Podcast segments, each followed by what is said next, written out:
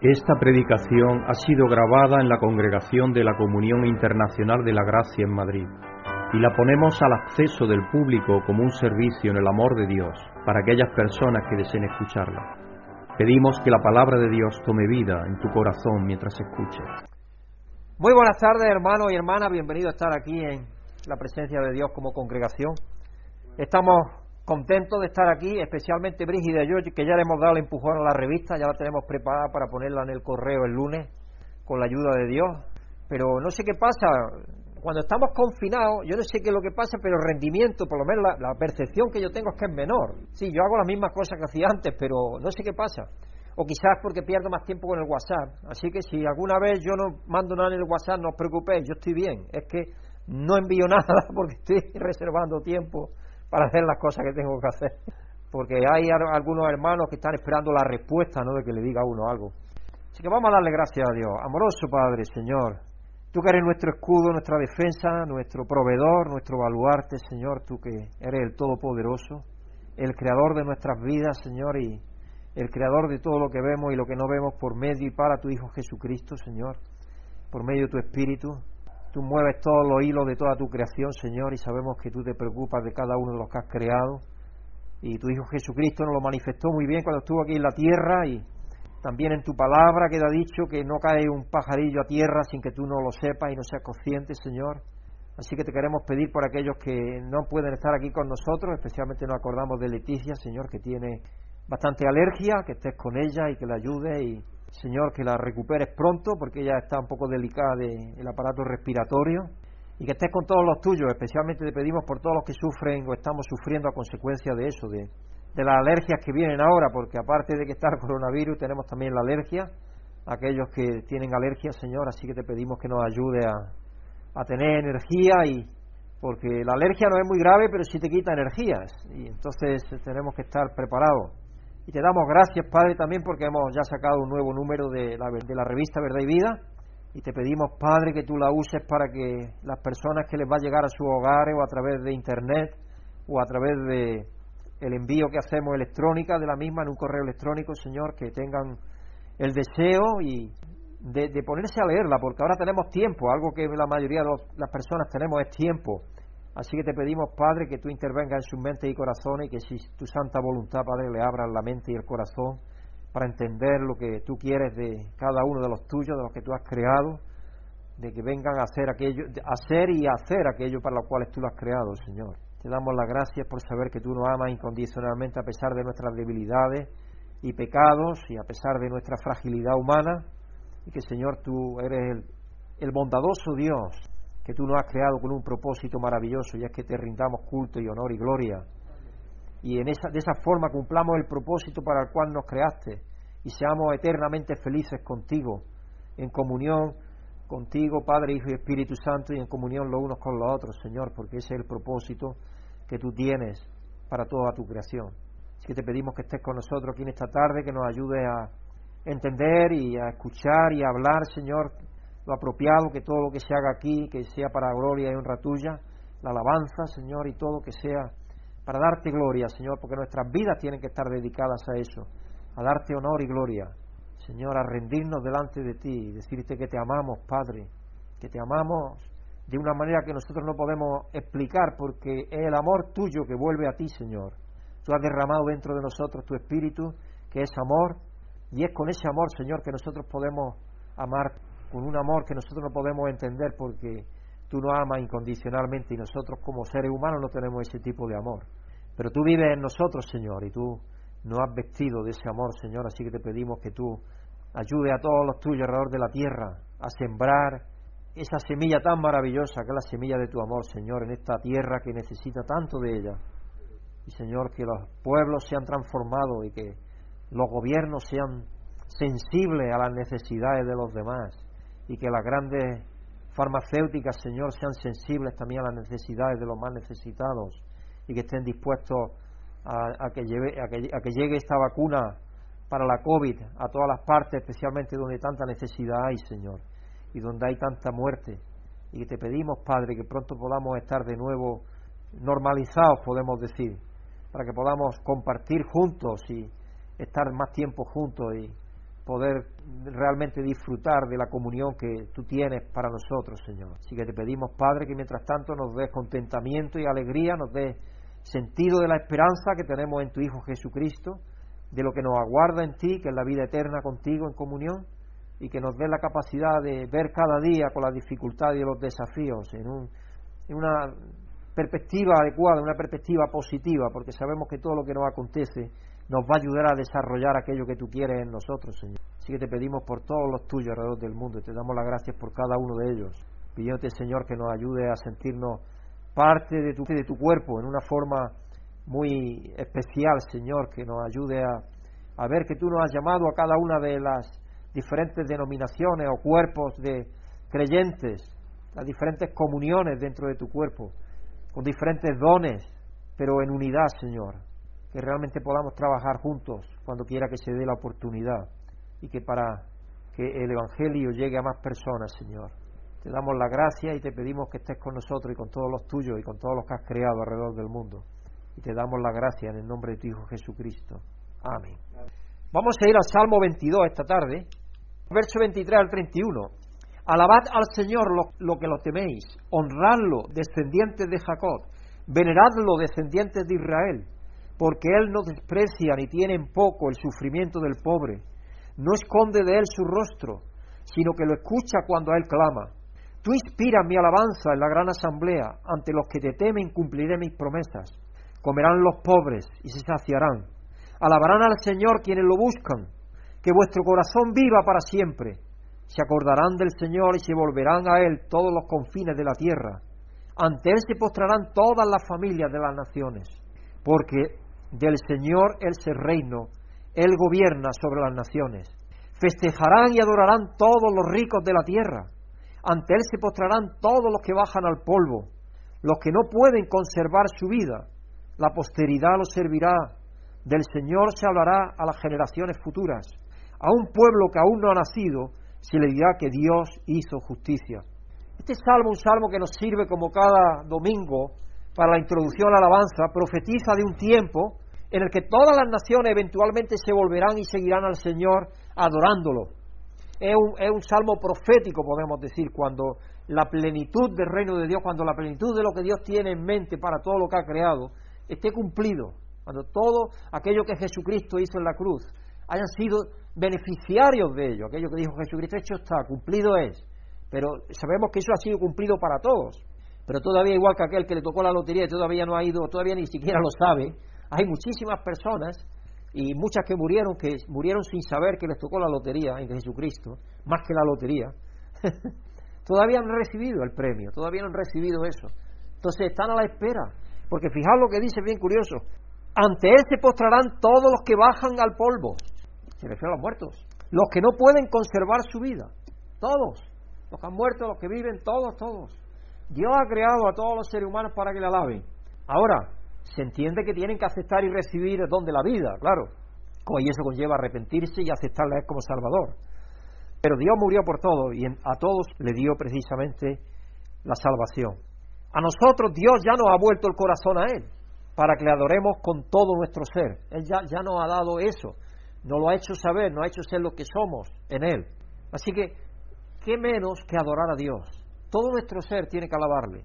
Y eso es lo que hacemos cada domingo y cada día espero, aunque no sea con cánticos, pero sí con oración, con reconocimiento, con reflexión, con palabras de alabanza Él, podemos estar alabando a Dios cada día y es lo que Él espera. Así que vamos a alabar a Dios con todo nuestro ser, porque fijaos que dice versículo 26 al 29, comerán los pobres y se saciarán, alabarán al Señor quienes lo buscan, que vuestro corazón viva para siempre se acordarán del Señor y se volverán a Él todos los confines de la tierra. Ante Él se postrarán todas las familias de las naciones. Lo que dice ahí también Jesucristo, que dijo que eh, cuando Él venga se postrarán sobre, ante Él todas toda rodillas, todas rodillas se postrarán ante Él. Dios hará algo maravilloso también en las mentes. Cuando abra la mente y el corazón de cada uno de los seres humanos, seres humanos descubrirán que han estado pastando en tierras que no tienen pasto, realidad. Y entonces querrán volver a los pastos de Dios porque del Señor es el reino, y Él gobierna sobre las naciones. festejarán y adorarán todos los ricos de la tierra. Imaginaos, porque Jesucristo dijo que es difícil entrar para un rico en el reino de los cielos, pero sin embargo dice que para Dios no hay nada imposible. Entonces él mismo dijo, Jesucristo dijo, pero nada es imposible para Dios, al mismo tiempo que dijo eso. Entonces Él hará que eso sea, Él hará que eso sea. Y uno se pregunta si habrá alguien que cuando le abra Dios los ojos y la mente y el corazón no quiera aceptar el don de Dios, el regalo de la vida, y quiera tener muerte. Yo no creo que eso suceda. Así que vamos a alabar a Dios con todo nuestro ser, sabiendo que Dios es misericordioso, santo y justo, y que es nuestro Padre y que nos ha dado todo lo que necesitamos para poder adorarle con todo nuestro ser en esta tarde. Vamos a dar gracias a Dios porque Él no desprecia ni tiene poco el sufrimiento del pobre.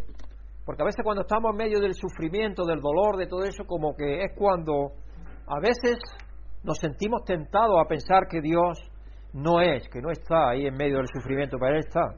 Nos dice el Salmo que Él no esconde, Él no esconde su rostro del que sufre, sino que lo escucha cuando Él clama. Entonces vamos a darle gracias porque sabemos que Dios está ahí con nosotros, más aún todavía, de una, si puede ser.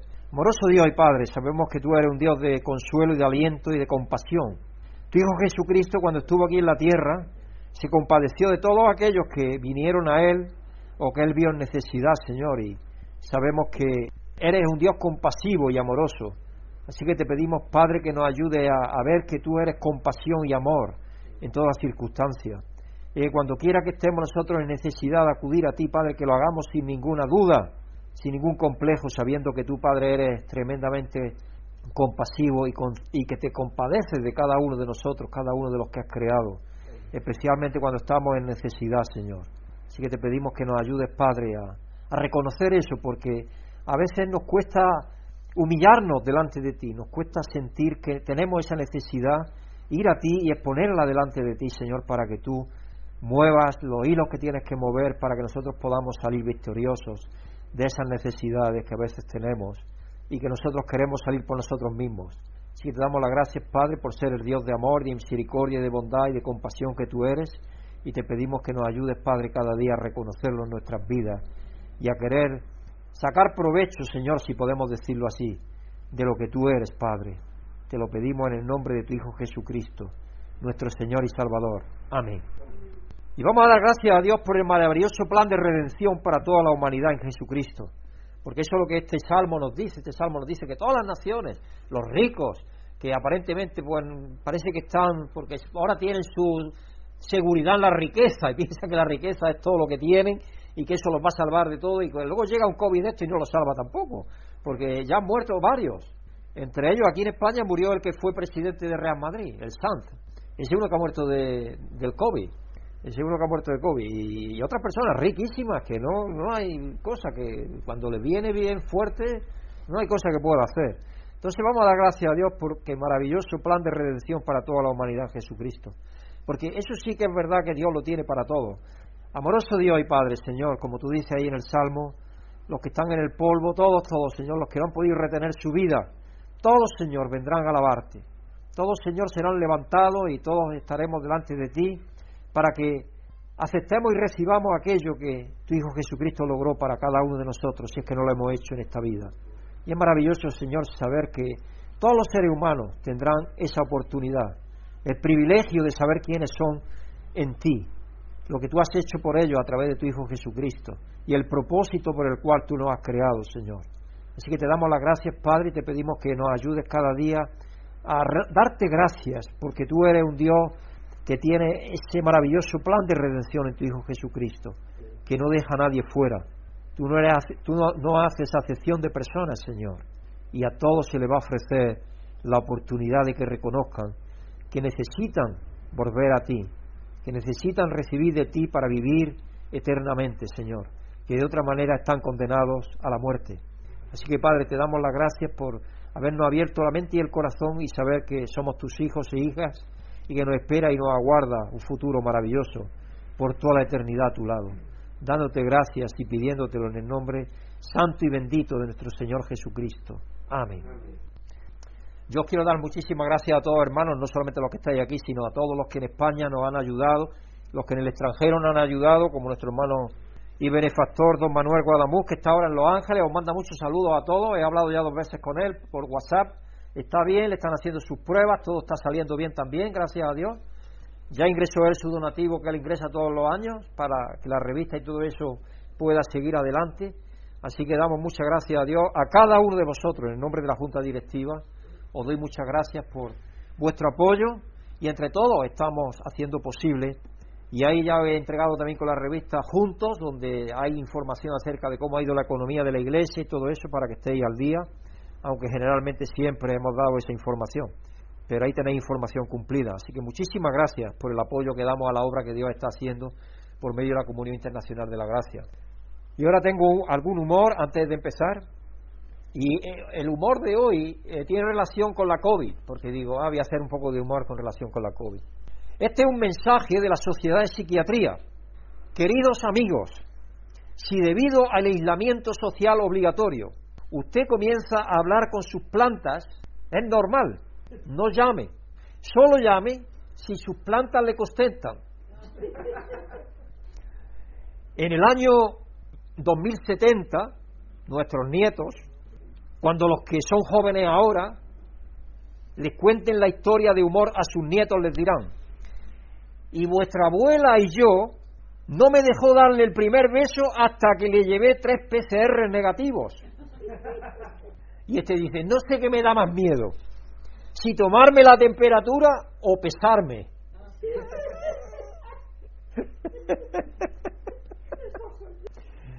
Y este dice, estaba desesperado el pobre ya del todo, y dice, me dan ganas de meterme a la lavadora de la ropa para dar una vuelta.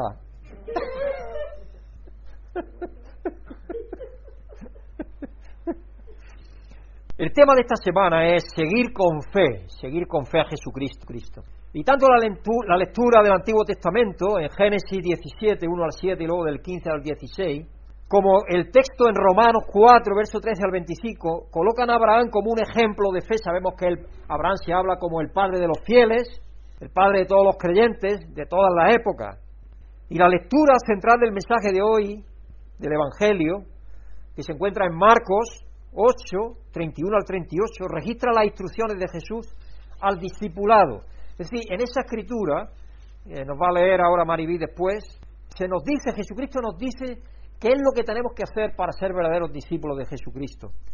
Y el título del mensaje es El verdadero discipulado. ¿Qué es un verdadero discípulo de Jesús? Y la escritura central del mensaje de hoy se encuentra en Marcos 8, verso 31 al 38. Y Maribí nos la va a leer para todos nosotros aquí. Buenas tardes, hermanos y hermanas.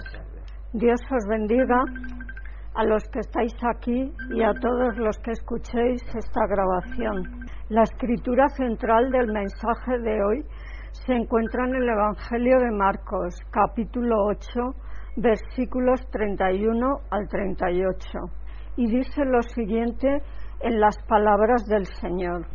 Luego comenzó a enseñarles, el Hijo del Hombre tiene que sufrir muchas cosas y ser rechazado por los ancianos, por los jefes de los sacerdotes y por los maestros de la ley. Es necesario que lo maten y que a los tres días resucite. Habló de esto con toda claridad. Pedro lo llevó aparte y comenzó a reprenderlo. Pero Jesús se dio la vuelta, miró a sus discípulos y reprendió a Pedro. Aléjate de mí, Satanás, le dijo Tú no piensas en las cosas de Dios, sino en las de los hombres. Entonces llamó a la multitud y a los discípulos. Si alguien quiere ser mi discípulo, les dijo, que se niegue a sí mismo, lleve su cruz y me siga, porque el que quiera salvar su vida, la perderá, pero el que pierde su vida por mí, por mi causa y por el Evangelio, la salvará. ¿De qué sirve ganar el mundo entero si se pierde la vida? ¿O qué se puede dar a cambio de la vida? Si alguien se avergüenza de mí y de mis palabras en medio de esta generación adúltera y pecadora, también el Hijo del Hombre se avergonzará de él cuando venga en la gloria de su Padre con los santos ángeles. Muchas gracias, Maribí. Esta temporada de, la, de preparación de la Pascua, esta temporada que tenemos todos los años de preparación de la Pascua, aleja cualquier idea que se tenga de que la vida cristiana es como un cuento de hadas. Porque hay gente que piensa que venir a la iglesia, venir a convertirse, venir a aceptar, venir a, aceptar a Jesucristo, ya todo va a ser como una balsa de aceite. Todo va a ir en la vida estupendo, se van a acabar todos los problemas, todos los desafíos, todas las dificultades y si alguno que tuviera se le va a desaparecer automáticamente como por arte de magia. Eso es lo que la gente piensa. Claro, nosotros después de celebrar el Adviento, la venida de Cristo, que habla de la venida de Cristo, y la Navidad, con todas las festividades involucradas de alegría, de gozo, de compartir, de, del holgorio que hay, de celebrar a Jesucristo que ha nacido, podemos sentir la tentación de pensar que la fe cristiana es solo un intento más de disfrutar la vida de acuerdo a nuestras fantasías, los regalos, pensar en todo, porque fiesta, ahora con la COVID no se puede hacer fiestas, pero aquí se han hecho, desgraciadamente, no más de lo que debieran hacerse. Pero bueno, cuando no había COVID, eran fiestas, era disfrutar con la familia, era viajar y estar con nuestra familia, es pasárnoslo bien, todo eso estaba involucrado. Y por supuesto, como cristianos también le dábamos gracias a Dios, ¿no? de que podíamos realmente estar tomando un tiempo para nosotros. Pero la temporada de Epifanía, la Epifanía, la revelación de Dios, Dios se revela, y ya ahí en el templo, cuando viene con el niño, Simón y Ana ya le dicen, este es el Hijo de Dios, y ahí le va a pasar esto, y María ya le dice, atravesará tu alma una espada. Ya empieza a verse algo, ya empieza a verse algo de la realidad de lo que ese niño tan tierno y tan dulce va a tener que pasar para conseguir aquello que Él quiere darnos. Y ahí nos abrió los ojos para ver la historia del Evangelio un poco más profunda que el simple cumplimiento de un sueño. Y llegamos a ver quién es Jesús y quiénes somos nosotros en relación con Él. Y a continuación entramos ahora, en el tiempo en el cual estamos, la preparación para la Pascua. Esta es una época de arrepentimiento, una temporada de arrepentimiento, en la que tenemos que cambiar de opinión sobre quién, quién creemos que Dios es. Eso es lo primero. ¿Quién creemos que es Dios? quiénes somos nosotros mismos y cómo vemos nuestro mundo. Puedes pensar en formas en las que has llegado a ver más claramente quién es el Señor, a quién eres tú y quién eres tú en relación con Él, y que te lleven a un cambio en tu forma de vivir. Yo espero que sí, yo espero que con los años hemos visto que Dios es amor, por ejemplo. Dios es amor. Murió por todos nosotros. Brígida y yo estábamos hablando, me parece que ayer o hoy, hoy la gente que va a saber que Dios es amor y que Dios ha muerto por todo, ni nada, la gente eso ni sabe, ni, lo ignora totalmente. Entonces viven en la inopia total. Nosotros no, nosotros somos conscientes de que Dios ha muerto por nosotros y lo ha hecho por amor. Entonces nosotros lo que tratamos es de responder a ese amor. Si ya lo hacemos a una persona que nos hace bien, cuanto más a aquel ser que nos ha hecho todo el bien, todo. Porque desde que nos ha creado, que nosotros no hicimos nada para que nos creara, y que nos ha creado con el propósito de darnos verdadera felicidad, verdadero gozo con Él en armonía, ¿cómo no vamos nosotros a devolverle el amor que no es nuestro tampoco, porque el amor nosotros no lo podemos fabricar? Es el amor de Él en nuestros corazones, el que vuelve a Dios en alabanza, en adoración, en gratitud. ¿Cuánto más? Todo ha cambiado ahora a la luz de Cristo. La preparación para la Pascua nos llama a una reorientación que se ajusta a la realidad que hemos llegado a ver y a conocer en Cristo. Este puede ser un arrepentimiento doloroso, pero necesario si queremos entrar en la transformación que nos ofrece Jesús. Yo pienso que el problema que tiene el ser humano es que quiere hacer las cosas solo. En el fondo todos queremos hacer las cosas solos. Y Dios, sin embargo, nos ha llamado a que hagamos las cosas con Él y por medio de Él.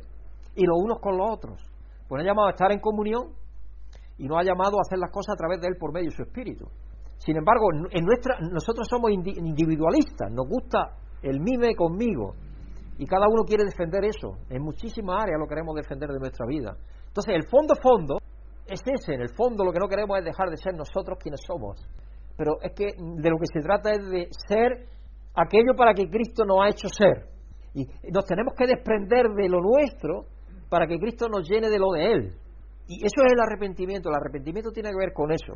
Este puede ser un arrepentimiento, como digo, doloroso pero necesario si queremos entrar en esa transformación que se nos ofrece. El contexto de nuestro texto de hoy refleja este viaje. Jesús acaba de sanar al ciego de Bethsaida. Se pone a trabajar para abrir los ojos de sus discípulos.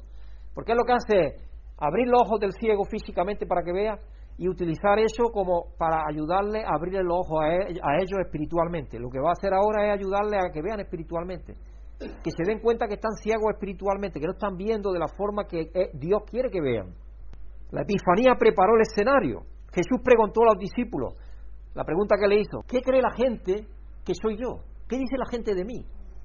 Esa fue la pregunta que le hicieron. ¿Y qué contestaron? Unos dijeron que si era Elías, como pensaban eso, que había una escritura en, que está, me parece, en, Malaquías está, que vendría uno con el espíritu de Elías de nuevo y todo eso. Entonces ellos pensaban en esas cosas. Oye, posiblemente este es el profeta de nuevo que ha venido. Otros que Juan el Bautista, que también había muerto ya. Juan ya había sido decapitado. Y entonces pensaban que a lo mejor había resucitado para dar testimonio de algo. Entonces pensaban en eso. Pero jamás cayeron en que podía ser el Mesías. Solamente Pedro fue el que dijo, tú eres el Hijo de Dios. Porque, y entonces le dice Jesucristo, esto no te lo ha revelado ningún ser humano, te lo ha revelado mi Padre en el cielo. Tú por ti mismo no puedes conocer esto. Oiga, esto no viene de ti, esto viene de Dios. Entonces ahí estaba ya abriéndole los ojos a la realidad de quién era Jesucristo, quién era Dios, y a, a recolocarse donde cada uno tenía que estar, en la posición que tenía que estar. Sí, que ellos le informaron de lo que decían las redes sociales de entonces. Las redes sociales de entonces era el, este me ha dicho, el otro me ha dicho me ha dicho, el otro me ha dicho que me ha dicho que me ha dicho. Y eso es lo que ellos le dijeron. Pero el gran descubrimiento clarecedor se produjo cuando Jesús les pregunta personalmente quién creían ellos que era Él. Y Pedro, como portavoz de la asombrosa revelación de que Jesús era el Mesías tan esperado, él lo lanza porque él era impulsivo y Dios indiscutiblemente le, le mostró eso, inmediatamente lo lanzó, porque era así. Y Dios cuando te da algo para lanzarlo no te puedes callar. Y eso fue lo que hizo. Así que los ojos de los discípulos comenzaban a ser sanados de la ceguera espiritual. Por eso es que el, Evangelio está escrito de una manera que una cosa lleva a la otra. Una relación tiene una relación con una cosa tiene relación con la siguiente. Y lo que vemos físicamente allí, el, ciego de Besaida siendo sanado de la vista, tiene relación precisamente con que ellos van a empezar a ver espiritualmente. Vosotros acordáis de aquella frase, aquel latiguillo que tiene Cristo a lo largo de los evangelios que dice, bienaventurado el que tiene los ojos para ver y los oídos abiertos para oír. Y eso es algo que él mencionaba mucho. No se refería a la vista física, se refería a la vista espiritual, indiscutiblemente. Y cuando él lo mencionaba cada vez que, por ejemplo, predicaba una parábola, dice, vosotros se os ha dado saber el misterio del reino, a los demás todo por parábolas, para que viendo vean y no entiendan, oyendo oigan y no perciban, imaginaros. Es como una contradicción, pero así es a veces. Pero como el ciego de Besaida, se necesitó que Jesús se pusiera las manos dos veces antes de ser completamente, los discípulos necesitarían más sanación y ayuda antes de ver claramente. Es decir, que, Cristo trabajara con ellos más de una vez. Porque Pedro el ejemplo, después de situar el Señor, pocos días después, estamos en la transfiguración, que lo vimos el domingo pasado, y está diciendo, oye, tú eres, tú eres aquí el maestro y eres un rabí, eres un rabino. Y, ya casi coloca más, más alto a Moisés, que se le apareció allí, un, una visión de Elías y Moisés, los coloca más alto que Jesucristo mismo. Entonces vemos que como hay una ir hacia adelante y hacia atrás, eso es lo que y eso ese es reflejo de nuestras propias vidas a veces. No debemos de sentirnos tampoco tan mal cuando eso acontece en nuestras vidas, hermano. Sí que es posible que vieran que Jesús era el Mesías, pero necesitarían ajustar su pensamiento para adaptarse a la revelación de Jesús sobre cómo cumpliría el papel del Mesías. Porque aquí ellos tenían también una idea del Mesías determinada en su mente. Esa idea se la habían metido siglos y siglos y siglos de tradición, por medio de la tradición oral, después de las escrituras, toda la interpretación de las escrituras que habían pasado de padre a hijo, de padre a hijos. Y esa es la idea que ellos tenían también del Mesías, una idea que no era tampoco ciertamente la que era realidad. Así que la preparación de la Pascua está en marcha. Esta es una reorientación dolorosa para los discípulos y también pueden contener algunas revelaciones dolorosas para nosotros hoy. Pero que a medida que Jesús define lo que significa para él ser el Mesías, tendremos que enfrentar el hecho de que esto redefinirá lo que significa para nosotros ser sus discípulos, porque nosotros somos discípulos del Mesías, discípulos del Señor. Entonces, conforme entendemos cuál es la obra del Señor, lo que Él vino a hacer, y nosotros que somos sus seguidores, entonces nosotros tenemos que empezar a cambiar también, nos vemos que estamos involucrados en ese cambio. Así que una vez de que terminemos esta sesión, por dolorosa que sea, podremos consolarnos con el hecho de que la siguiente historia que registra Marco en su Evangelio es precisamente la de, la de la transfiguración, que la tocamos la semana pasada, o hace dos semanas creo que fue. Así que el arduo trabajo de arrepentimiento durante la temporada de preparación para la Pascua nos lleva a la transformación. Entonces vamos a ver lo que nos dice el texto. Observa que el pasaje comienza, luego comenzó a enseñarles, luego comenzó a enseñarles. Esta fue una forma en la que Marcos señaló que Jesús estaba entrando en un nuevo nivel del misterio, del ministerio con los discípulos. Estaba a punto de darle una imagen mucho más completa de que él, eh, de lo que él, estaba involucrado. ¿En qué estaba él involucrado? ¿Y en qué quería él que ellos se involucraran con él? Y no sería fácil para ellos escuchar. Los discípulos habían dejado todo para seguir a Jesús. Estaban emocionados de ser parte de lo que Dios estaba haciendo. La mayoría de ellos yo supongo que estaban pensando en tener posiciones. Ya sabéis lo que pasaba con los hijos de Zebedeo. La madre les dice, oye, te pido esto solamente, Señor, que mi hijo esté a uno a la derecha y al otro a la izquierda, ¿no? y los demás, pues supongo que también.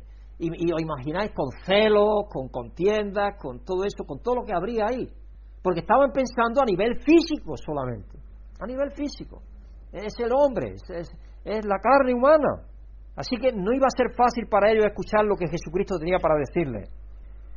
Incluso con su altibajo, al seguir, a seguir a Jesús, deben haber tenido la sensación de que se habían registrado con el rabino correcto. Oye, estamos realmente, porque había muchos enseñantes, había muchos maestros entonces. Y él, bueno, cuando empezó a hacer milagros y todo eso, cuando le dijo, además es que hizo milagros de inmediato que empezó. ¿Os acordáis de aquella ocasión en la que llamó a dos de sus discípulos? Y a Natanael le, dije, a Natanael le dijo, te he visto debajo de la higuera.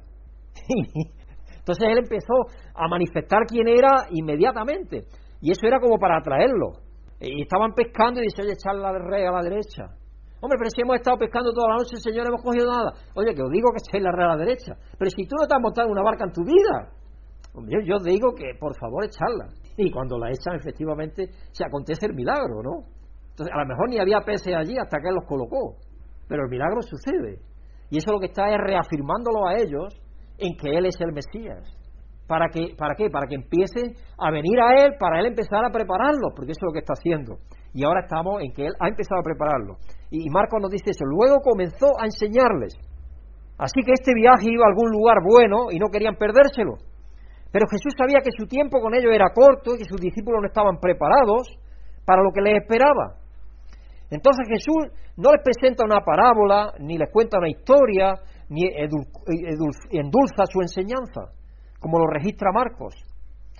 Dice a continuación, habló de esto con toda claridad, porque a la gente en general hablaba por parábolas, pero con ellos hablaba con toda claridad. Habló de esto con toda claridad.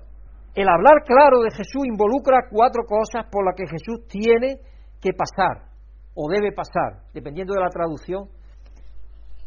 La palabra tiene o debe aparece dos veces en esta proclamación. Jesús no nos deja con otras opciones, o forma de ver cómo cumple su llamado. No hay un plan B, una escapatoria para el Mesías, o como hicieron sus discípulos a menudo buscando en vano, tratando de encontrar una forma alternativa de seguirlo. Porque ellos siempre estaban tratando, oye Señor, si esto es lo que tú tienes que hacer, pero ¿no, ¿no crees tú que por este camino es mejor? Y a mí por lo menos me pasa, pues yo soy muy testarudo, Brígida lo sabe. Yo, cuando he aprendido a hacer una cosa por un camino, aunque ella a lo mejor lo vea y el camino sea mejor, yo estoy tan acostumbrado a hacerle de esa forma, como soy tan testarudo, les digo que no, que el camino que yo sé es ese. Y eso nos pasa a los seres humanos. Creo que a todos nos pasa eso. Y a los discípulos le pasaba también. Y entonces Jesucristo está tratando de decirle, no, mira, tenéis que olvidaros de vuestros caminos, porque el camino que yo tengo es un camino diferente a los vuestros. Vosotros quizás estáis pensando en algo grande, en algo pomposo, en música y fanfarria, en banderas, en ejército, estáis pensando en imperio, estáis pensando en echar fuera a los romanos, en crear posiciones de gobierno para vosotros, de influencia, de todo eso. Oiga, oiga, esperen, esperen, esperen, que eso no tiene nada que ver con eso, esperen, esperen. Bájense ustedes de ese camino que llevan. Y eso es lo que está empezando Jesucristo a decirles. Jesús sabía que cuando las cosas se pusieran difíciles, sus discípulos se verían tentados a hacer sus maletas e irse poniendo sus pies en polvorosa. Pero no hay forma de evitar la palabra tiene o debe. No hay forma de evitar esa palabra. Así que vamos a ver hoy las cuatro cosas por las que Jesús dijo que debía pasar en este, en este breve texto. Al examinar estas cuatro cosas, tengamos en cuenta que como sus discípulos tenemos o debemos pasar por estas cuatro cosas también. Lo primero que vemos en la Escritura, hermanos, Lo primero que vemos en la escritura es, Jesús dijo que tenía que sufrir muchas cosas. Versículo 31-32. Luego comenzó a enseñarles. ¿Qué le enseña? Lo primero que le digo, no, mira, esto es un camino de rosas. No. Les dice, el Hijo del Hombre tiene que sufrir muchas cosas y ser rechazado por los ancianos, por los jefes de los sacerdotes, por los maestros de la ley. Es necesario que lo maten y que a los tres días resucite. Es decir, de pronto le descargó toda la batería. Pronto ahí le echó todo encima. Todo estaba sobre su espalda. Ya, ya, ya lo había hundido con cualquier idea errada que tuvieran. Porque eso no entraba dentro de los parámetros que ellos tenían, de la forma en que ellos tenían la visión del reino restablecido. No solo tenía que sufrir, sino que tenía que sufrir mucho, dice Marcos. Y hermanos, ¿qué sucede? Si hay una cosa que la mayoría de nosotros queremos evitar es el sufrimiento, ¿no es eso? Eso es lo que más... Por ejemplo, Brígida y yo hablando a veces, a la muerte uno no le teme, como cristiano indiscutible menos, uno le debe temer. Pero el sufrimiento, que pueda estar un día y otro día, otro día, nosotros que hemos visto a su padre 15 años en una silla de ruedas, sin poder valerse nada absolutamente, sufriendo él y sufriendo las personas que hay alrededor. Y ahora estamos viendo a mi sobrino, que lleva ya tres años también, como una planta, que se le tenga que hacer todo. Él no sufre, porque él no, no, no sufre ni padece, o por lo menos eso es lo que pensamos, pero los padres y las hermanas están sufriendo indeciblemente. Al sufrimiento todos le tememos, no algo que queramos pasar por él. Si hay una cosa que la mayoría de nosotros queremos evitar es el sufrimiento. En nuestra cultura evitar el sufrimiento parece ser una de las metas más importantes para muchas personas. Pero no es así para el discípulo de Cristo. Yo no sé si recordáis una escritura que hay en el libro de Hechos, no recuerdo ahora exactamente el capítulo donde está, pero el libro de Hechos dice es necesario que a través de muchas tribulaciones entremos en el reino de Dios. Eso sí me acuerdo. Creo que está alrededor del 15 o 16. Es necesario que a través de muchas tribulaciones entremos en el reino de los cielos. Cristo nos lo dijo. No es fácil, hermanos. Si creemos que es fácil, estamos engañados. Y eso tenemos que cambiarlo. Tenemos que cambiarlo. Y cuando viene un, pasamos por el periodo de preparación de la Pascua una y otra vez y una y otra vez, es posible de que algo que no hemos aceptado en un año, en el año siguiente empecemos a aceptarlo como propio. Y digamos, sí, bueno, esto, es propio, esto tenemos que aceptarlo. Porque es designio, es designio de Dios, es como tenemos que vivir. Porque de otra manera no, no descarriaremos de aquello que Él quiere para nosotros. Nosotros confiamos en Jesús en nuestro sufrimiento, sabiendo que no lo enfrentamos solos. Él está con nosotros. Tampoco encontramos que nuestros sufrimientos actúen en nuestra contra, porque dice que todo lo que nos acontece es para bien. Romanos 8, 28. Todo lo que nos acontece es para nuestro bien, incluyendo los sufrimientos. Entonces, bueno, ya eso nos tiene que dar por lo menos un poco de contentamiento, ¿no es cierto? Estas son buenas noticias. El sufrimiento es inevitable, pero Jesús, en Jesús podemos ver que incluso nuestros sufrimientos se suman a algo inmenso de valor. Nada se desperdicia en la economía de Dios. Entonces, en lugar de esforzarnos tanto por evitar el sufrimiento y ser completamente miserables mientras sufrimos, podemos estar agradecidos por lo que Dios está logrando incluso en nuestro sufrimiento y consolarnos de que Dios está con nosotros. Yo no sé, yo he hablado, yo creo que he hablado de una mujer que nosotros visitábamos cuando estábamos en Chile, Brígida y yo, la señora Fiber, que nosotros la llamábamos, Fiber de nombre, ya no podía andar ni nada, llevaba ya no sé cuántos años, 15, 20 años postrada en una cama. Los hijos le habían puesto una madera ahí arriba para que se agarrara ahí a ese palito y pudiera levantar un poco la espalda para que tuviera algo de, de respiración la espalda porque no se podía mover ya. Y nosotros íbamos a visitarla una vez al mes porque teníamos personas, éramos una congregación de 400 hermanos casi en Chile, en Santiago. No podíamos ir tanto como quisiéramos, pero íbamos más de una vez. Y todas las personas me decían lo mismo, todas las personas que iban a visitarle a esta mujer, todas las personas iban pensando que querían animarla a ella, pero era todo lo contrario. Volvíamos animados de verla, porque ella tenía contentamiento, a pesar de estar en la situación que estaba con dolores, porque tenía una artrosis por todo su cuerpo, eso es lo que tenía, me parece que una, una artrosis que tenía todo deformado, todos los dedos, todos los cuerpos, todos los huesos de su cuerpo, no podían sostenerse siquiera. Entonces estaba siempre en cama, no podía andar, no podía nada de eso. Pero esa mujer te inspiraba y te motivaba, iba a verla y es que te daba inspiración, te daba alegría, te daba gozo, a pesar de la situación que tenía. Porque dice, yo solamente confío en el Señor, que un día voy a estar totalmente plena delante del Señor, sin ninguna enfermedad, sin ningún dolor, Dice allí como acaba Apocalipsis, ¿no? Y, estaba en lo cierto esa mujer. Allí no, allí no podía uno llegar ni con la Biblia a explicarle nada, ni uno, uno iba ya a cargarse de energía espiritual. Ibas pensando tú que tú ibas a darle algo a ella, pero no, la realidad es que ella te daba a ti. Dios te daba a través de ella, ¿no? A ti. Y es maravilloso eso. Y eso a veces tenemos que ser conscientes de que esa es la realidad. La segunda cosa, Jesús dijo que debía de ser rechazado. Primero el sufrimiento. Segundo, rechazado. No solo por cualquiera, sino por personas de alto rango. A nosotros los seres humanos nos gusta que nos acepten. Queremos ser parte del grupo. Yo recuerdo cuando llegamos nosotros a vivir allí en Villamanta, donde vivimos, no había todavía divisiones en los patios, sino que no había, no había verjas. Oye, y compartíamos todos los, todos los vecinos, compartíamos de vez en cuando comidas y charlas juntos y todo eso. Inmediatamente que empezamos a levantar cada uno, que pusieron las verjas, las, vallas esas las pusieron los propios de la obra, inmediatamente que se pusieron ya eso se acabó. Y más cuando empezamos a decir que éramos cada uno de nosotros. Cuando yo dije que era pastor evangélico, eso ya fue como la lepra, ¿no? ya la gente ya se puso a la guardia y ya, no, no, no queremos con Pedro, mira, no, no, no queremos nada. Entonces tenemos buena relación con algunos de ellos, más personal, relación buena tenemos con todos, ¿cierto? Pero personalmente solamente con dos vecinos por ahí. Los demás no quieren nada con nosotros, porque es como si tuviéramos algo extraño, ¿no? Como si fuéramos a meterlo en la siesta, dicen, en la siesta. Y luego no son católicos ni nada, practicantes ni nada. Pero es así. Y, uno no, yo ya no me siento mal, porque yo sé que el rechazo, es algo normal. Pero no queremos ser rechazados, queremos ser parte del grupo. Los niños, los niños lo pasan fatal cuando no están dentro del grupo, cuando no lo aceptan el grupo. Y eso de ver que ahora tiene su hija pequeña, yo no sé si ya le contará alguna vez a ellas. Queremos, los seres humanos queremos ser, ser aceptados, queremos ser parte del grupo, es parte de, de nuestro ser. Dios nos ha hecho para estar en comunión. Entonces, queremos ser aceptados, indiscutiblemente. Pero Cristo nos dice que será rechazado. Y no solo por cualquiera.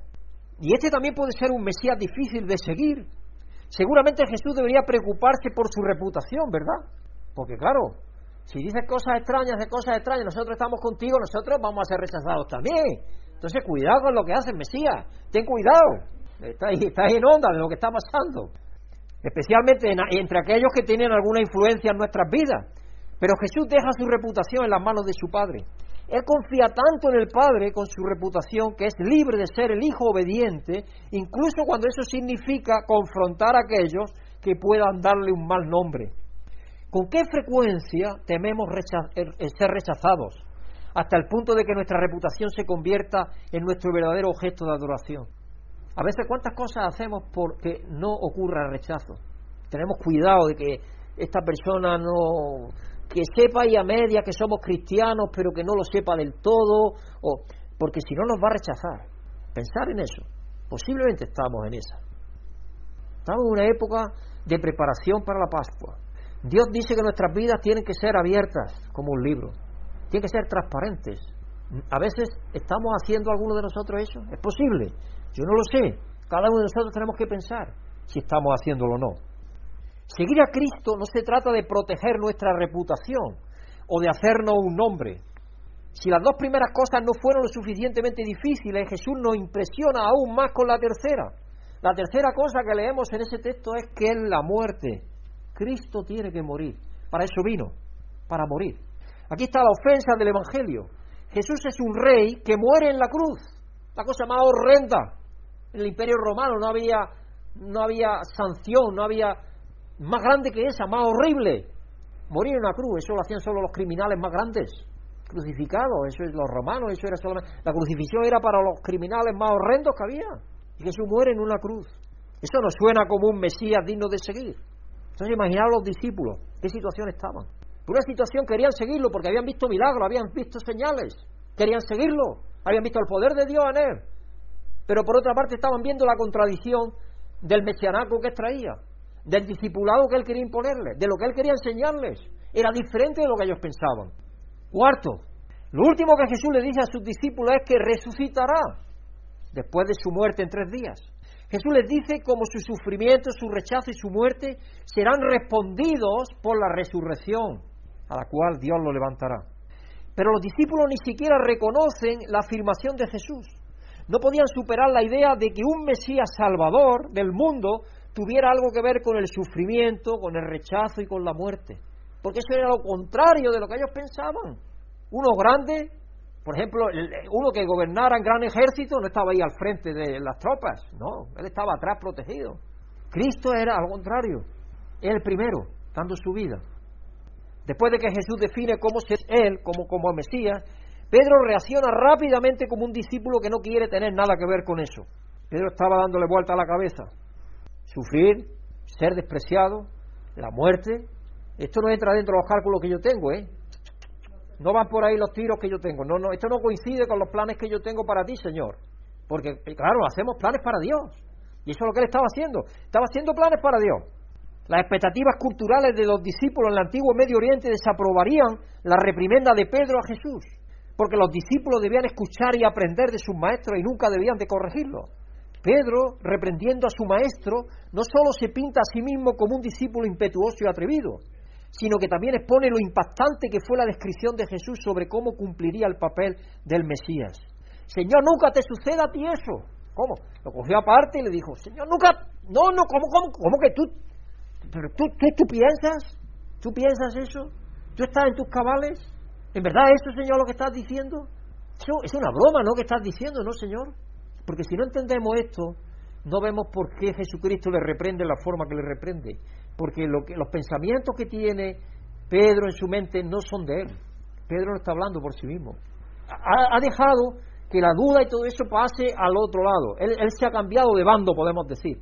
Él estaba siendo fiel a la enseñanza de Cristo por las instrucciones, por los milagros, por todo eso, pero de pronto ve la realidad de la dureza de la vida de discipulado y dice, ah, esto no va conmigo. Entonces el enemigo empieza a meter en él ideas en contra. Entonces ya está dando el pasito al otro lado, está en el otro lado, de la verja. Y entonces Cristo por eso le responde en la forma que lo hizo. Entender la idea que el pueblo judío tenía del Mesías es el primer, en el primer siglo ayuda a arrojar algo de luz sobre la reacción extrema de Pedro. ¿Por qué reaccionó Pedro como lo hizo? La imagen del Mesías para el pueblo judío no estaba asociada con ninguna de las escrituras en el Antiguo Testamento que hablan de sufrimiento o muerte. No.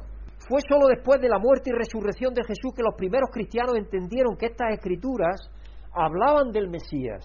Así cuando Jesús se refiere al Mesías en estos términos, es una desviación radical de la idea que el pueblo judío tenía sobre el Mesías. Ninguno de los tenía esa idea. Por eso no lo reconocieron. Cristo lo dijo, a los suyos vino, pero los suyos no le reconocieron, porque estaban enceguecidos. Los profetas lo dijeron, que vino un pueblo que tenía eh, entenebrecida su mente, tenía entenebrecida su mente, para no entender. La reprimenda de Pedro estaba destinada a ser en privado, ya que se nos dice que lo llevó aparte. Por supuesto, esta reprimenda puede mostrar el intento de Pedro de proteger la imagen que tenía de su maestro en lugar de deshonrarle públicamente ante la multitud que miraba. Todavía está tratando de proteger la reputación de Jesús, que por supuesto es la suya propia. Él no quiere que Jesús quede mal, porque si Jesús queda mal, dirá, escucha esta gente de tres al cuarto, ¿quiénes son estos? Y entonces la reputación de ellos mismos también se podría mal. Entonces ahí tuvo la idea de en privado reprenderle, pero le reprendió Jesús, haciendo pocos días que declaró que era el Señor y Salvador. ¿Cómo es posible? La reacción de Pedro no es poca cosa, ya que la palabra para reprender aquí es la misma palabra que usó cuando Jesús expulsó a un demonio, la misma palabra. Pedro está luchando poderosamente por arrepentirse de su forma de pensar para alinearse con lo que Jesús le acaba de decir. Por eso la película que yo he mencionado, esa imagen de Cuo Badi, cuando él está regresando de nuevo, ya está cansado, está viejo, fue a Roma y quiere volverse porque vio que estaban sometiendo ya a mucha tribulación a Pablo. Y él quería ya renunciar a todo, porque los cristianos eran pocos en Roma. Y quería ya volverse de nuevo a Palestina.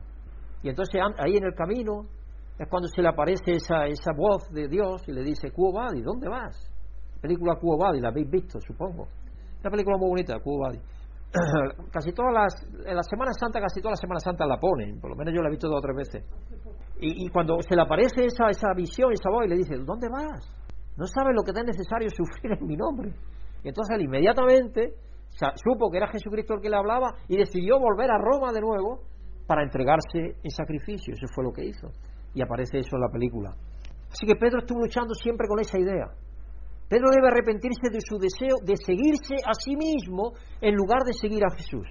Porque ese es el problema. Nosotros queremos seguirnos a nosotros mismos. Porque nosotros tenemos las mejores ideas que hay. se lo decimos a todos los que nos rodean. Todos somos igual.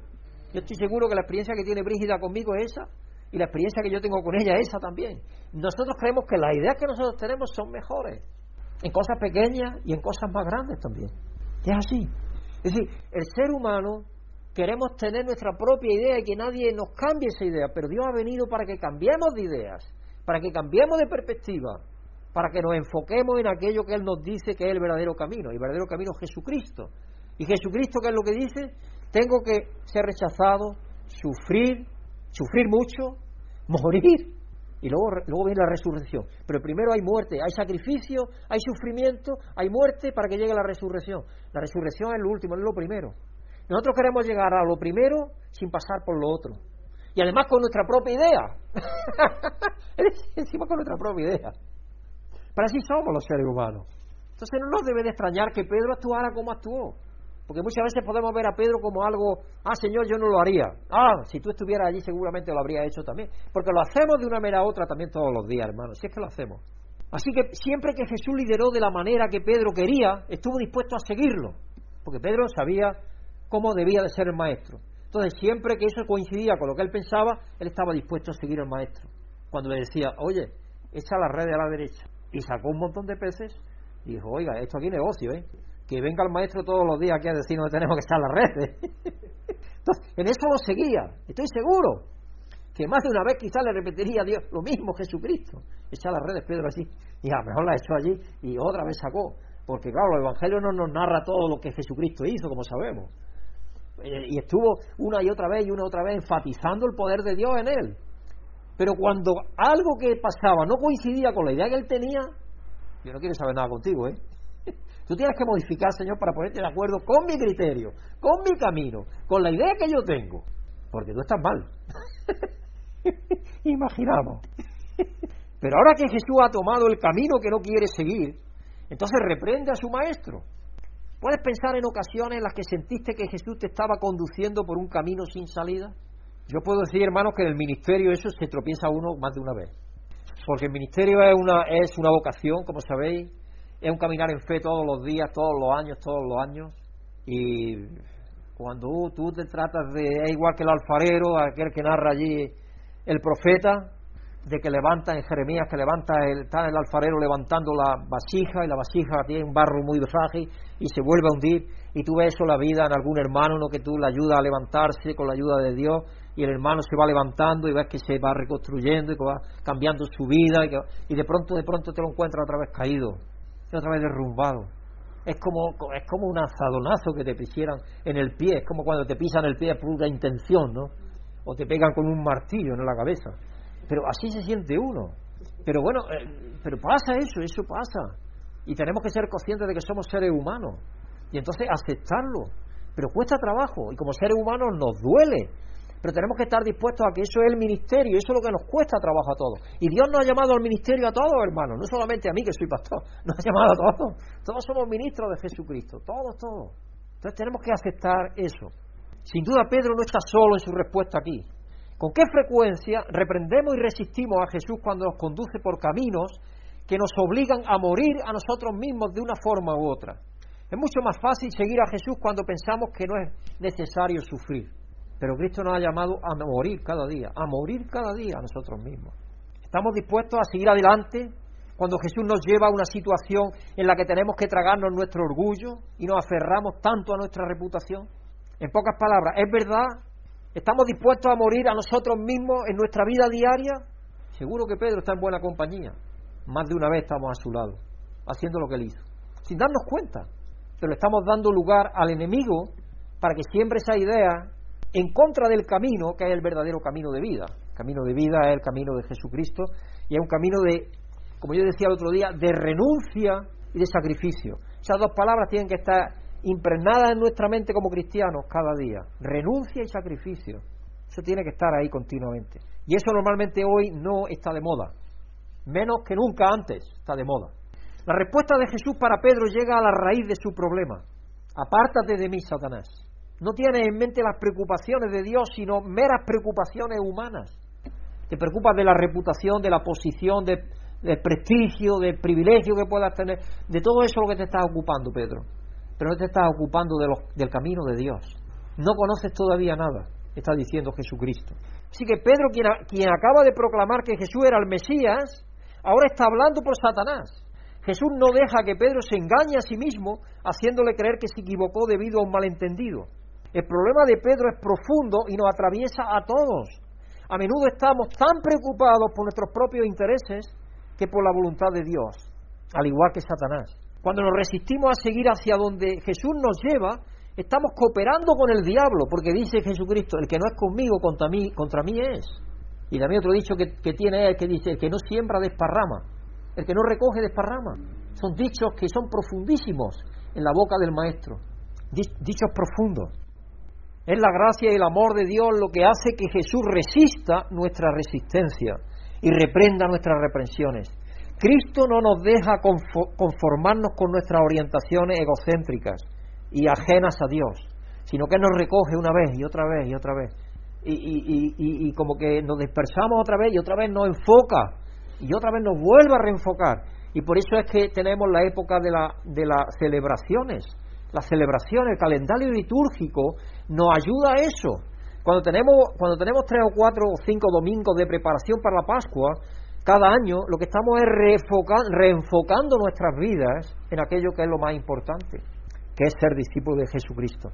Hermanos, a partir del versículo 34 Jesús se dirige a los discípulos, así como a la multitud, y le enseña lo que significa ser sus discípulos. Este mensaje no es solo para la iglesia, sino para todo el mundo, ya que queramos escucharlo o no. La realidad no se mueve para los decidentes. Si alguien quiere ser mi discípulo, les dijo que se niegue a sí mismo, lleve su cruz y me siga. Eso lo puede aplicar cualquier matrimonio, ¿no es cierto? No tiene que ser cristiano. Para que un matrimonio funcione, cada una de las partes tiene que hacer eso. Si no, no funciona. Si una parte quiere ser la primera en lugar de la otra, ya está mal. ¿Os acordáis de aquella historia que yo contaba de dos hermanos que se tenían mucho amor, mucho amor? Y uno era uno estaba soltero y el otro tenía un montón de hijos y tenían sus cosechas, cada uno sus cosechas por su lado, y vivían muy cerca uno de otro. Y el que, estaba solo decía, mi hermano tiene cinco hijos o seis, ¿cómo le dará de comer a esta gente? ¿Qué hará por la noche para darle de comer a todos? Yo tengo que hacer algo por mi hermano. Cuando llegaba el tiempo de la cosecha, ¿sabéis lo que hacía? Iba a su era, a la era de él, cuando estaba en la cosecha, y llenaba sacos de trigo, de avena, de cebada, de todo lo que tenía, de grano, y se cogía un, carro y se los llevaba a la era del hermano y los lo soltaba y se los dejaba. Y el hermano, que vivía con sus hijos y su familia, todo eso decía, qué lástima de mi hermano, solo que mira aquí yo con mi hijo disfrutando, riéndome de ellos, con los niños que hacen reír tanto y todo eso, ¿no? Y pensaba lo mismo. Y cuando llegaba la época de la cosecha, eso es lo que hacía. Dice, lo que voy a hacer darle algo más de trigo para que él pueda ir de fiesta y disfrutar un poco y tenga un poco más sin que él se entere. Llenaba los sacos de trigo, cargaba en un carro y volvía y se iba de camino a la era del hermano. Y de noche le soltaba ahí el trigo y la avena y la cebada. Y eso lo hacía dos o tres veces cada vez en la época de la cosecha. Hasta que una vez se encontraron en mitad del camino. Imaginaros. ¿Dónde vas? Oye, voy a llevarte esto. Y ahí se tuvieron que declarar ya. Qué amor más grande, ¿no, de hermano? Qué maravilla. Qué maravilla de amor. Pues eso Dios lo que quiere. Dios lo que quiere es que pensemos en el otro en lugar de pensar en nosotros mismos, porque eso refleja el amor de Dios.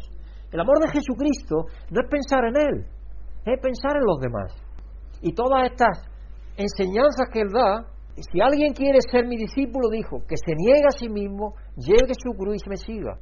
Porque el que quiera salvar su vida la perderá, pero el que pierda su vida por mi causa, por el Evangelio, la salvará. ¿De qué te sirve ganar todo, todo el mundo entero si pierdes tu vida? ¿O qué se puede dar a cambio de tu vida? Si alguien se avergüenza de mí y de mis palabras, en medio de esta generación adulta y pecadora, también el Hijo del Hombre se avergonzará de él cuando venga en el reino de la gloria del Padre con los santos ángeles.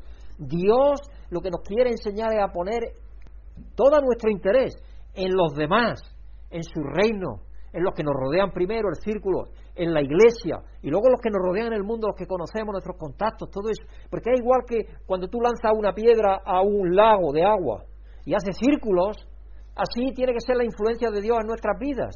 Primero va a influenciar a los que estamos en casa, a nuestro hogar, a nuestra vida. Primero nuestra vida en sí personalmente. Nos cambia Dios, nos hace desprendidos hacia Él. Cuando hace desprendidos hacia Él, empezamos a ser desprendidos hacia los que nos rodean, en la familia primero. Luego dentro de la iglesia, y a continuación ya al mundo que no tenemos que alcanzarlo. Y eso progresivamente. Y eso es lo que quiere Dios.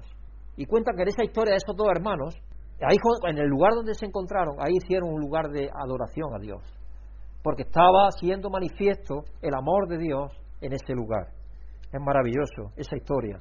Así que Jesús eh, continúa hablando de una vida de negarse a sí mismo por seguir a Jesús. Estamos llamados a encontrar nuestra vida solo en Cristo, lo, que significará que debemos de morir a todo lo que compita con esa realidad, todo lo que compita con esa realidad. Vivir para Él.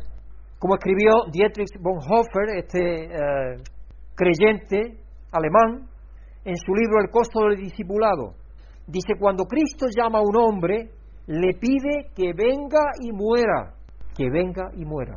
Yo digo, ya lo he dicho algún más de una vez, y yo con la enfermedad he entendido eso mejor todavía. Porque yo entiendo que Dios me ha vuelto a mí a dar la vida, por lo menos hasta ahora. Tengo ya tres años de, tener un cáncer grado 4, a estar bastante bien. Dios me ha vuelto a mí a dar la vida. ¿Cómo yo voy a dejar de dedicar el resto de mi vida a Él? En todo lo que pueda. Si es que la vida no es mía. Me lo ha dicho claramente que mía no es. Es de Él. Y tenemos que llegar a esa convicción. Esa convicción profunda. Cuando llegamos a esa convicción profunda, estamos haciendo aquello para lo cual Dios nos creó. Y eso nos da satisfacción y nos llena de ánimo, de alegría, a pesar de dificultades, de desafíos, los rechazos, la enfermedad posible, todo lo que te venga encima, pero lo más importante es lo que Dios te ha dado y te ha hecho ser. Y mientras puedas trabajar en la dirección que Él te lleva, alabado sea Dios. ¿Qué crees que quiso decir Bonhoeffer con esto? De que cuando Cristo llama a un hombre, una mujer, a un ser humano, le pide que venga y muera. El apóstol Pablo lo dice allí en, en Gálatas, muy claramente. Ya no vivo yo, más vive Cristo en mí. Con Cristo estoy juntamente crucificado, ya no vivo yo, más vive Cristo en mí. Gálatas 3:20. Si Pablo lo tenía claro, lo tenía claro. Él cuando apeló a César y todo eso, él sabía lo que le esperaba. Agabo hizo aquella profecía que hizo, se cogió el cinto de él y dice, ya darán al hombre de cuál es este cinto y lo llevarán a donde no quiera ir. De hecho, le hizo la profecía cuando fue eh, bautizado, cuando, cuando se le cayeron los ojos, Ananías le hizo la, profecía y le dijo, mucho sufrimiento tendrás que pasar. Ya, ya, ya se le hizo pero llevará el Evangelio a grande y poderoso y a, todo el mundo. Y así fue. Pablo hizo un gran ministerio porque estuvo dispuesto a sacrificar su propia vida en rendición a Dios, en culto a Dios. Fue un verdadero sacrificio santo y agradable a Dios, su vida entera, su vida entera en el altar de la fe. Gran parte de nuestra cultura invade nuestras creencias, hermanos. Nuestra cultura nos influye tremendamente y influye en nuestras actitudes que Jesús debe reprender y corregir para que lo sigamos. Estamos tan acostumbrados a caminar en los caminos de este mundo que a veces quizás más de las que quisiéramos llegamos a estar convencidos de que estamos en lo correcto, de que estamos en lo cierto. Y entonces pensamos, Dios debe estar equivocado, cuando nos reprende y nos aleja de la cultura del éxito fácil y de la comodidad. Y así tenemos, por ejemplo, evangelios falsos. El evangelio de salud y la riqueza es lo más falso que hay, porque es lo más distante que hay del verdadero evangelio. Lo más distante. Cristo el ejemplo. Es que es lo opuesto, es la antítesis de Jesucristo. Y es que no sé cómo la gente puede. Es parte de la cultura que tenemos, claro. Así que Marcos nos dice que el escenario de esta historia tuvo lugar en la aldea alrededor de Cesarea de Filipo. Cesarea de Filipo. Después de la muerte del rey Herodes, su reino se dividió en tres partes una para cada uno de sus hijos. La región del norte, donde se encontraba Cesarea de Filipo, fue entregada a Felipe el tetrarca. Cesarea de Filipo era un área donde se gestaban luchas, juegos y poder político. Este no debía ser el camino para los seguidores de Jesús en ese entonces. Y no es el camino para los seguidores de Jesús hoy. Jesús todavía nos pide como sus discípulos que nos apartemos de nuestro dominio, del poder y de nuestro egoísmo y que le sigamos humildemente como el único y Señor y Salvador verdadero. Que sea Él el primero en nuestra vida, verdaderamente el primero. Que no haya nada ni nadie que pueda ser más importante que Él. Que no consideremos que hay algo más importante o que, o que nosotros conocemos un camino mejor, porque no hay camino mejor. No nos engañemos. Por eso dice también el proverbio, oiga, tengan cuidado, porque verán los ricos que prosperarán, pero no, no, no pongan sus ojos en ellos, porque es corta la vida que tienen. La riqueza no les saca de nada. La riqueza no les saca de nada. Así que no pongamos tampoco los ojos ahí en eso. Debemos vivir como discípulos que están dispuestos a sufrir por Jesús, dispuestos a ser guiados por Jesús, dispuestos a morir a nosotros mismos por Jesús y dispuestos a reconocer delante de todos que Jesús es el verdadero Mesías, Señor y Salvador. Amén. Así que Dios bendiga, hermanos, nos ayude precisamente a, estar dispuestos a ser discípulos de Jesucristo. Discípulo de Jesucristo tiene que ver no solamente aprender sus caminos, sino vivir en los caminos que Él vivió.